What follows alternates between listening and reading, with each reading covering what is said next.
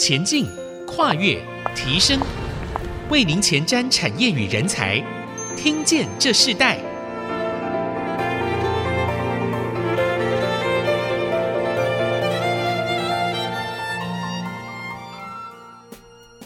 各位听众朋友，大家好，欢迎收听《听见这时代》，我是主持人郭兰玉。今天在《听见这时代》里头，我们要跟大家分享的主要内容，我们要谈到的是如何实现 AI 市场的应用最大化。针对呃各企业产业，他们将技术与产品如何做最完美的最佳组合的方式哦，在这个整个市场已经开始如火如荼的在运用了。因为我们知道，运用手指操控这个荧幕的视窗。到滑动、缩放、自由自在的画画、书写电子产品的触控技术，已经是必备的规格。而且我们看到这样的技术日新月异，都有越来越先进的成长。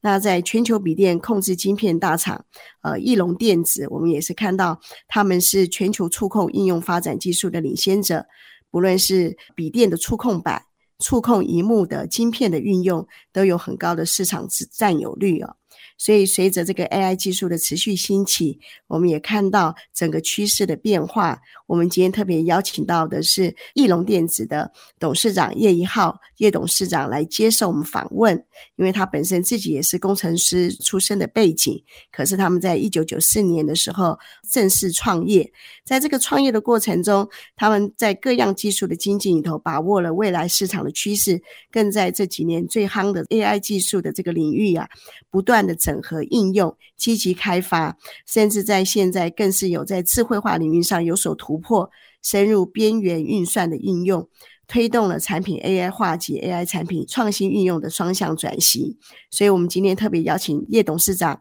来跟我们听众朋友分享，请他分享现在在目前在 AI 整个市场，在翼龙电子的这个市场的进程，以及他自己如何看待现今的 AI 趋势。我们先请叶董事长，呃，跟我们的听众朋友问声好。各位爱心之音的听众，大家好。好，叶董事长你好。那其实叶董事长跟 IC 之间的关系，义隆一直长期的支持 IC。那我们也在这个过程中看到义隆电子在这个从一九九四年开始创业到现在，呃，经历了非常多不同的产品技术的历程啊，一直到他们，尤其是他们在过去触控板的这个模组，甚至整个 IC 的整个产业的发展是占了非常重要的一个位置。那在近年，在这个 AI 市场，更看到他们更多的突破。或在数位转型上有非常多很好的成绩。那在谈到义隆电子这个和整个 AI 的这个电子上下游的供应链之前啊，我们是不是先请叶董事长跟我们分享一下你自己个人是工程师出身的背景？那谈谈你个人的经历和到你在创业的这个过程中最重要的一个关键是什么？我本身是交大电子研究所硕士毕业哈，那那时候我在工研院。做 IC 设计，后来出来的时候，创立了翼龙电子。那目前现在是董事长兼总经理。翼龙电子呢，这几年是主要事实上是做触控 IC。那等下后面如果有机会，再介绍一下相关的技术。那慢慢我们要扩充我们的领域，所以我们在 AI 这一部分，我们有找到新的应用。所以在智慧交通，我们有投资一硕。那在五 G 的基地台这边，我们是投资一传，然后在整个未来在 ADAS 就是驾驶辅助行为这个系统里面的很重要的晶片，就是影像处理晶片，我们投资了一晶啊。我目前这是也是这三家公司的董事长。那目前我们那时候有赞助台湾人工智慧学校，所以我目前是台湾人工智慧学校基金会的董事。那也借此。这个机会，事实上，我们公司整个由台湾人工智慧学校训练出来以后，也因为这样，就相对的比较容易进入 AI 这个领域。是你，你刚刚提到说，这个人工智慧学校反而有跟你们一起做合作，你自己也成为这个基金会的董事哦。对于你整个在进入 AI 这个产业，是不是就更加的快速了呢？哎，没错，是啊。对，那那呃，好像你们自己也曾经获得富士比全球绩优的企业，并获这个数位时代杂志评选为二零二年呃最高价值的企业一百强。你自己怎么看待这样子的一个评选的这个结果？甚至看待你现在说的义隆电子、易晶、易硕还有易传这样子的一个整体整合？你想要在这个义隆电子这样子的一个产业中，最想推动的主要的一个目标是什么？因为现在 IC 设计这个行业事实上竞争的蛮厉害的，所以虽然我们在 Notebook 这边的输入装置有四项，呃，市场占有率是全世界第一，但是你怎么样维持这个市场占有率也是很重要。那所以我们事实上我们在二零一九年的时候，也就是义隆电子。的 AI 的演练，我们的一个 slogan 就是说 AI 产品化，也就是说把现有的产品 AI 化，AI 再找到新的应用产品，哦，所以这是我们这几年来努力的目标。那。那呃，等下会可以介绍哈，我们怎么样去落实这些目标？好的，所以我们首先要请董事长跟我们分享。你知道台湾有很完整的上下游的这个电子供应链嘛？所以这几年半导体业更是全球的焦点。根据 DIGITIMES 的统计，台湾 IC 设计的产值在全球仅次于美国。翼龙也是重要的公司。你觉得从产业链的角度来看，台湾的 AI 领域的优势是什么？可以发展的方向以及主要的趋势在哪里呢？OK，如果以 AI 来看的话，我们知道欧美大厂它拥有云端伺服器大量的运算的资源，也就是所谓的 computing power，还有因为他们云端公司很有很多的资料，也就是所谓的 big data，所以我是觉得台湾以半导体为主，我们就应该把半导体的强项，那避掉欧美大厂的强项。所以我认为，我们发展 AI 的话，应该是以边缘运算的应用跟晶片为主，也就是所谓用 SOC 跟它的演算法为主。啊，同时台湾因为拥有多样产业的形态，还有很重要的试炼的场域跟资料。这个例如就是我们 AI 可以应用在智慧医疗、智慧制造、智慧驾驶，这些都是很重要。台湾的优势，也相较于讲是 Amazon、Google 这种大企业，因为他们只以云端为主，所以说他们最主要就是在 computing power 的的运算的资源比台湾还多，所以我是个人觉得，就是台湾应该 focus 在边缘运算这个商机，尤其配合我们的半导体，那也就是透过一直整合，把很多的功能做在一个晶片上面，那可以降低整个晶片的功耗。同时降低它的成本，达到所谓 AIoT 普及化的目的。是，呃，刚刚董事长提到，就是说，其实台湾最佳的机会还是在边缘运算嘛。那你自己看，产业逐步的 AI 化，未来 AI 也将更深入到产业的每一个运作的这个环节中。我们知道 AI 已经无所不在哦，可是同样的 AI 晶片也成为不可挡的趋势。台湾拥有。这个晶片设计、制造及封测的这个产业的优势，所以 AI 晶片取得市场的成功关键在哪里呢？如果你又如你刚刚所说的，在这个呃边缘运算这个商机是很大的，你怎么去看这个呃成功的关键，甚至在整个产业的优势中，呃如何占到一个很重要的一个市场的一个这样子的一个先机呢？OK，我从另外一个角度来看，就是说。台湾的 AI 晶片有两个优，为什么？因为大部分的 AI 的演算法都需要高效率的运算，还有大量的记忆体，所以因为这样呢，要用比较先进的制程。但是这些高阶制程的工程实验，我们叫 engineering run，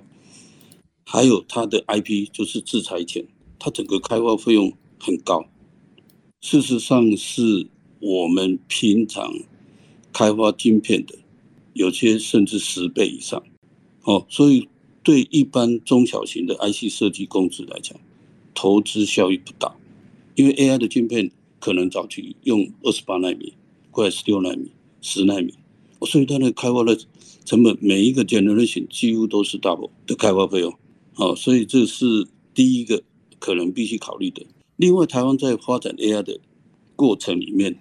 很少人去开发演算法，大部分都是用 Open Source。所以现在很多，如果以 IC 设计公司来讲，现在我们的产品都是属于边缘运算的晶片。那边缘运算的演算嘛，那就更少，应该就是很少 Open Source。所以你必须自行开发，所以要把产品 AI 化，也就是有它的门槛在。哦，这是两个引诱。所以因为这样子呢，是以翼龙的策略是什么？我现有的产品，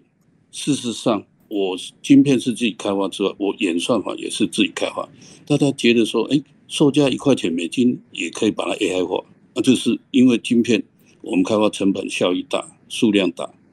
摊下来。那开发费用很低，所以你摊下来成本也很低。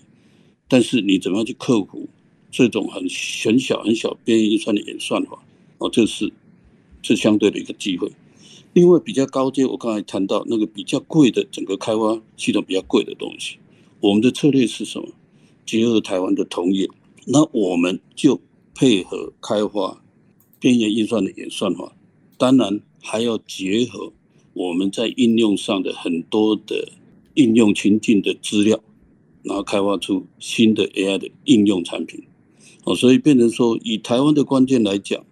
虽然台湾要边缘运算是我们开发的重点，但是还是要克服这两项。嗯，所以其实成本的部分，还有整个演算法的这个自行开发，其实都算是高阶制程，对不对？这个高阶之前整个的进行，甚至自行开发的边缘运算演算法，呃，也是正是义隆现在呃整个 AI 新产品的运用的一个最重要的一个趋势。我们先休息一下，我们在下一段部分，我们继续要邀请义隆电子股份有限公司的呃叶一浩董事长呢，来继续跟我们分享到底这些产业他们正在做的努力的方向是什么。我们稍后回来。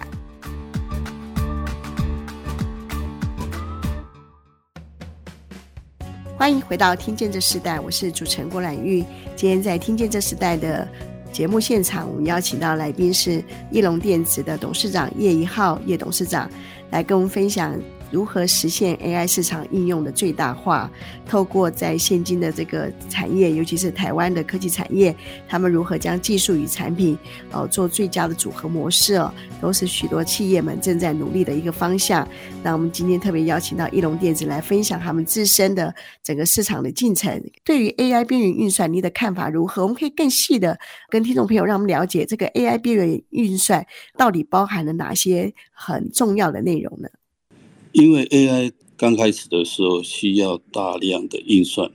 这时候就要靠云端的这些数据跟运算量来执行。但是它的问题就是说，你从装置端送到几百公里或是几千公里外的云端数据中心运算完了以后做出的决策，然后再回传到装置上进行决策跟解释。那这样的云端就是最大的问题，就是这时效性的问题，因为来回。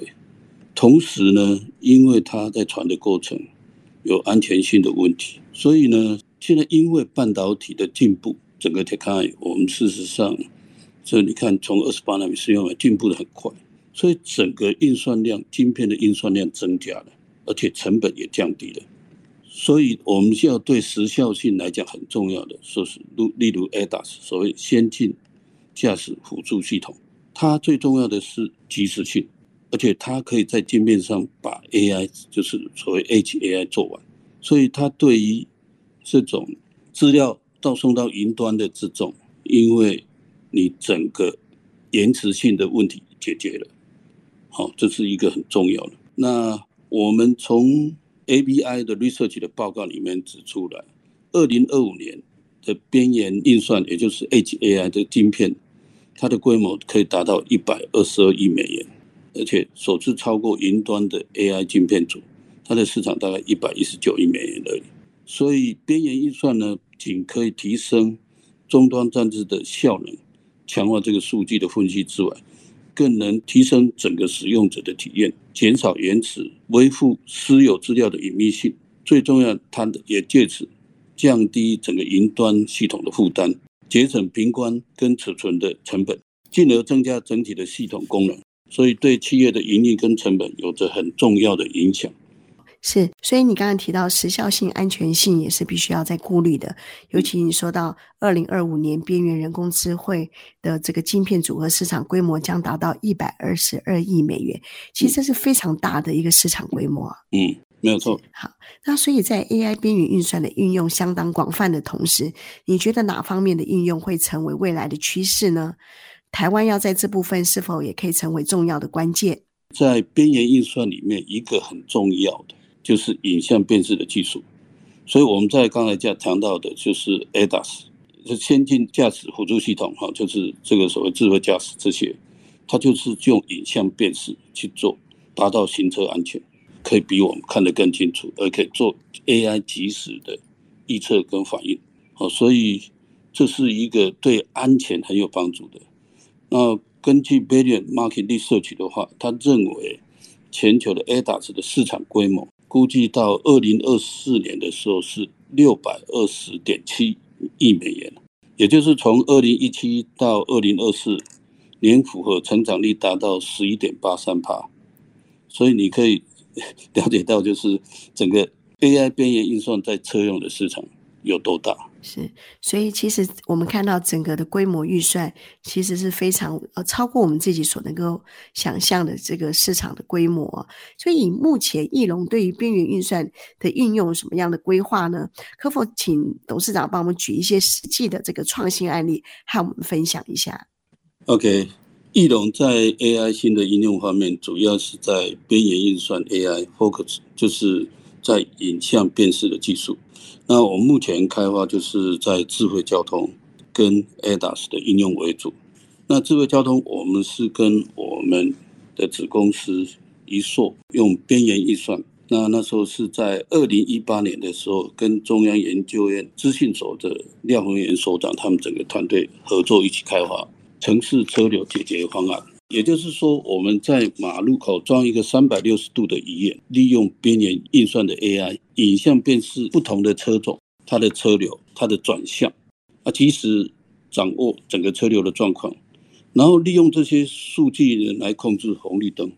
所以，我我们知道现在的红绿灯事实上是靠什么？靠他们。如果上下班的时候靠交通警察，但是交通警察他控制控制这个路口会不会影响上一个下一个？但是。那只有看到 localize。那我们现在的做法是整个用 AI 去辨识整个车流量，它的转向知道，同时会把这个资讯传给上一个、下一个，然后用另外这个 AI 新的技术叫做 reinforcement，也就是 Our Go、Our Go Zero 的这个技术来控制整个车网。所以我们花了很多时间是收集不同的路口，因为 AI 我们叫做 Supervised 的就是说你使用的情境呢，你都要去收集。如果你没有收集到呢，它就是不会，啊，这是一个很重要的。那做完呢，我们还是标志所有的车辆，所以我们要训练 AI 判别不同环境下的车辆。如果黑暗、白天还有下雨天，啊，我们可以判断出来它的车辆的速度转向，那用这个资讯来控制红绿灯，啊啊，同时当然我们也可以刚好用这个东西来判断车祸，所以一发生车祸，马上用烂通知警察，传一个 video 给他，告诉他。啊，车祸的发生的过程啊，也因为跟中央研究院一起开发这个，现在目前是全世界最准也是最快的物件侦测，也就是所谓的 Euro V4 哈，它它的骨干就是 CSBNet，这是这是台湾之光了哈，我们那时候跟他一起开发的。是，所以这个也是已经在运用的过程了嘛，对不对？有这个已经在应用，在桃园的已经有在应用。是，未来会在各个城市、各个县市来做开展吗？会，这慢慢的希望能够，是，所以其实，在产官学的部分，你们也在这个呃产业，还有在这个呃相关于这个政府的研究机构，也做了非常这么快速的一个合作，然后甚至开发出这样世界最准也是最快物件的这个呃侦测演算法，这这已经是台湾之光了哈。好，那在这一段，我们还另外想请教一个问题，就是翼龙电子哦，现在积极也跨入了这个汽车电子市场，结合了 AI 技术，打造了一个先进这个驾驶辅助系统，是不是可以跟我们分享一下这些相关运用呢？你们是怎么样去看待这样子的一个运用的延展？在 ADAS 应用，我觉得台湾有很重要，我刚刚前面提到这个应用的场域，因为台湾跟东南亚一样很特殊，就是。两轮的机车跟脚踏车，它会不规则的穿梭在马路上面。那因为我们知道，我们现在这种 AI 大部分所谓叫做 supervised learning 的 AI，所以使用的情境你一定要收集再训练才有办法。所以我们在去年，也就是说，或者就是我们那时候做大型的 ADAS，因为以前政府有补助，就是说，因为我们大车巴士有一个盲点，所以政府就补助了一些巴士的厂商，希望用 camera 去看，那所以多两个 display 去看那个盲点。但是很可惜，司机都不用，为什么？因为我开车要看前面，又有两个后照镜，又要再看两个 display。我一个眼睛要看好几个地方，所以后来呢，有巴士的厂，就是中兴巴士，他去年就找我，可不可以利用它现有的 camera，加上我们 AI 边缘运算，可以辨识在盲点侦测，而且只测两轮车子跟行人，然后给有状况的时候，而且不是所有的道路，只是在某一个范围里面，我们叫 ROA，就是在一点五公尺之内靠车子比较近，那后面十公尺之内。只要摩托车行人一过来的时候，那时候你要警示，让司机知道。好，这个就是我们去年用在中兴巴士上面。那另外呢，它不是只有在大车上面，我们最近也开始做在轿车上面，因为轿车上面我们用的是电子后照镜。我刚刚提到就是说，我们车子事实上 A 柱上面就前面那只柱子看过去大概有八度是死角。B 柱就是第二根那柱子，就门跟门中间那个，差不多三十几度是死角，我们叫 blind spot。那个地方呢，如果你用电子后照镜用 camera 去看，你就不会有盲点的问题，就是没有死角，而且很重要，你在晚上还有下雨天，你的影像很清楚，所以大幅提高整个行车的安全。所以目前整个车用 ADAS 系统，我们分成在前面镜头呢，我们可以做到什么？就是。前车的防撞装置有有障碍物，我们要怎么好警告你有障碍？就是 FCW。另外，如果你开车偏移你的车道，它会告诉你 LDW。另外，前面有行人走过来的时候，这个行人我们叫 PDW。另外，车内它有也可以有镜头，这个车内镜头很重要，就是有时候家长带小孩子出去，尤其很小的朋友，常常出去忘了小孩子在车上。所以我们会做一个叫做孩童遗留政策，也就是 CPD 啊，这个在欧美现在都有这个规定。那另外一个就是驾驶行为的系统，我们叫做 DMS。那它可以做什么？你如果打瞌睡，眼睛呢再闭下来了，或转头低头分心了呢，它都知道。那最后就是镜头是往后看的，往后看，因为你倒车的时候，你要知道你后面有没有障碍物，甚至你。倒车的时候，旁边是不是有车子过来？哦，这些哦，所以变成说，ADAS 事实上都在帮助大家提高你的行车安全，但是它的反应速度要很快，所以你就用边缘运算下去做，大概是这样。是，所以我们可以看到整个翼龙在这个投资进入这个整个的。AI 的整个一个这个市场里头，我们可以看到，呃，你们在边缘运算，甚至在这个 AI 的运用。那我们等会先休息一下，我们下一段要继续请这个呃叶董事长跟我们分享，呃，所有产业最需要的这个人才培育，你自己有什么样的看法？我们在下一段继续要请叶一浩董事长跟我们分享，我们稍后回来。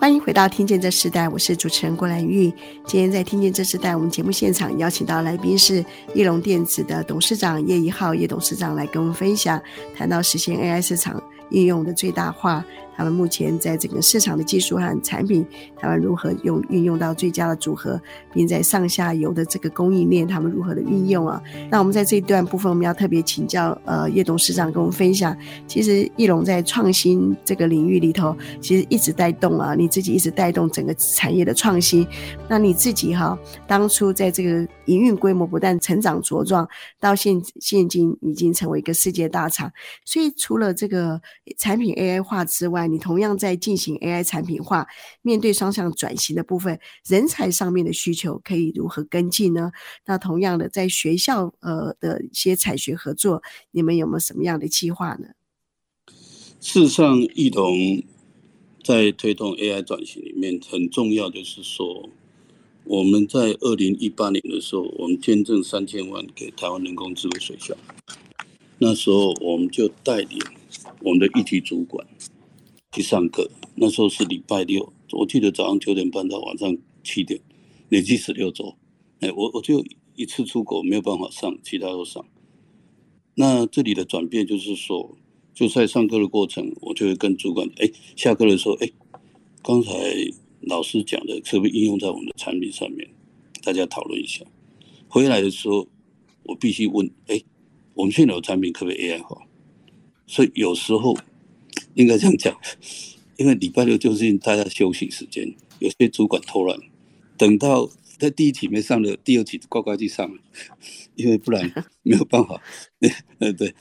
所以这是一个很大的改变，就是说我我觉得一个现有产品 AI 化是需要主管来带头整个，所以我我们现在已经有三百多个人已经完成 AI 人工学校的课程，是，这是一个很重要。那当然就是 AI 的新的产应用的话，这些因为跟全世界竞争，所以呢，我们就继续跟中央研究院资讯者廖所长他们团队继续合作，而且用边缘运算的 AI 影像为主。嗯，那所以你认为台湾在 AI 产品化及 AI 新应用的领域中，下一步的发展方向是什么？最需要的人才，就像你刚刚呃提到的，你有三百多位同仁已经完成 AI 人工智慧学校的课程，但未来性呢？这要需要哪方人才？在科技伴随之下长大的年轻人的机会点在哪里？以台湾未来发展的方向，几个智慧制造，因为台湾制造业蛮强的。而且有相当的数据，因为我我想要强调，就是 AI 演算法是一件事情，另外一个是 data，就是数据是很重要，所以变成说智慧制造是台湾有一个强项。另外智慧医疗，因为台湾有健保，所以我们有很多的医疗的那个 data。那另外就是说呃很重要，因为接下来这个对城市的交通啊、安全啊什么那些，所以要智慧。监控摄影机啊，这些，那当然未来这些智慧机器人，不管是他在工厂的运作啦，或者是家里面照顾一些年长的人，这些智慧机器人，然后智慧无人搬运车，然后智慧驾驶，所以这个东西就是所谓台湾发展的机会。但是同样的，就是说，除了刚才边缘运算的话，台湾还是有啊，智慧金融，因为你金融还是可以做。智慧那个零售还是有很多的机会哦，所以不一定说一定要 focus 在。我刚才比较偏重在我们在做的就是影像处理，呃，那个边缘运算的部分。但是除了这个以外，AI 的应用事实上还蛮多。所以因为就是说，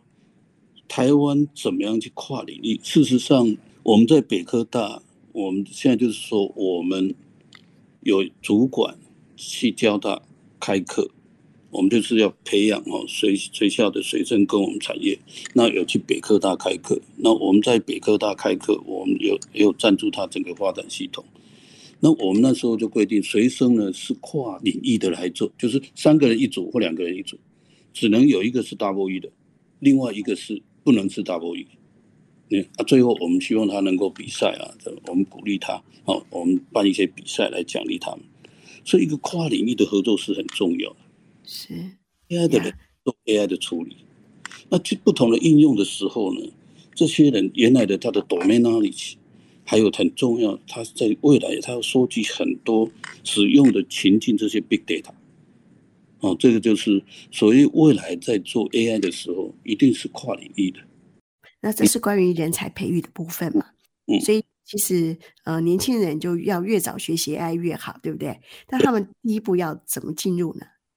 我我想现在就是说，以像已经老过我毕业的，我我是觉得哈，因为台湾人工智慧学校是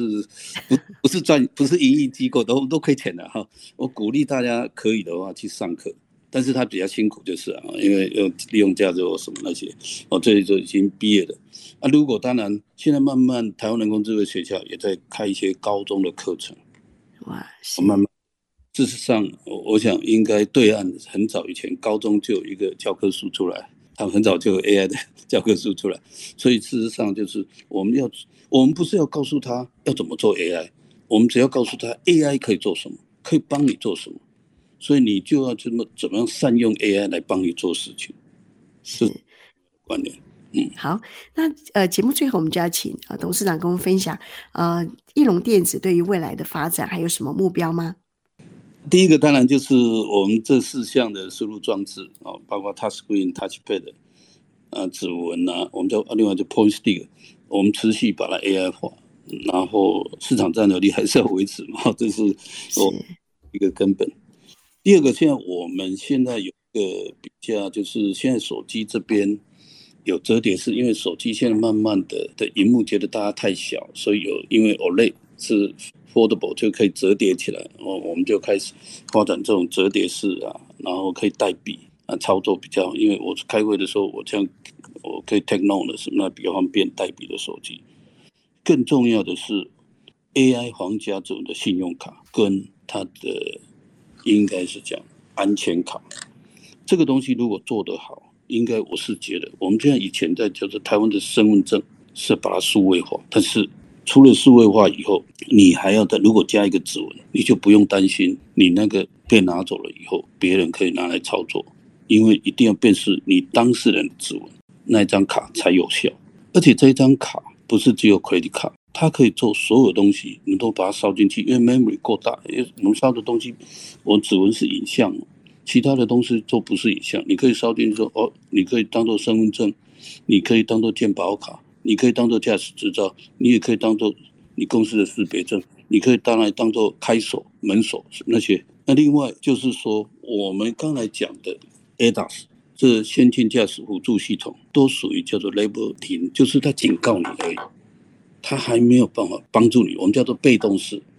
我们现在希望开发变成主动式。所以主动式的话，本来原原来只有 camera 的影像之外，还要再加雷达，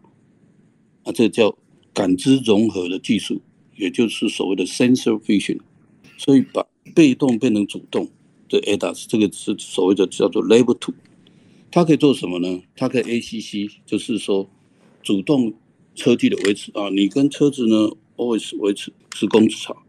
啊，如果距离远一点，它就会加油。那距离太近，它就会刹车，所以控制油门刹车。那另外一个叫做自动紧急刹车系统 AEB，哇，突然太近了，又突然有车子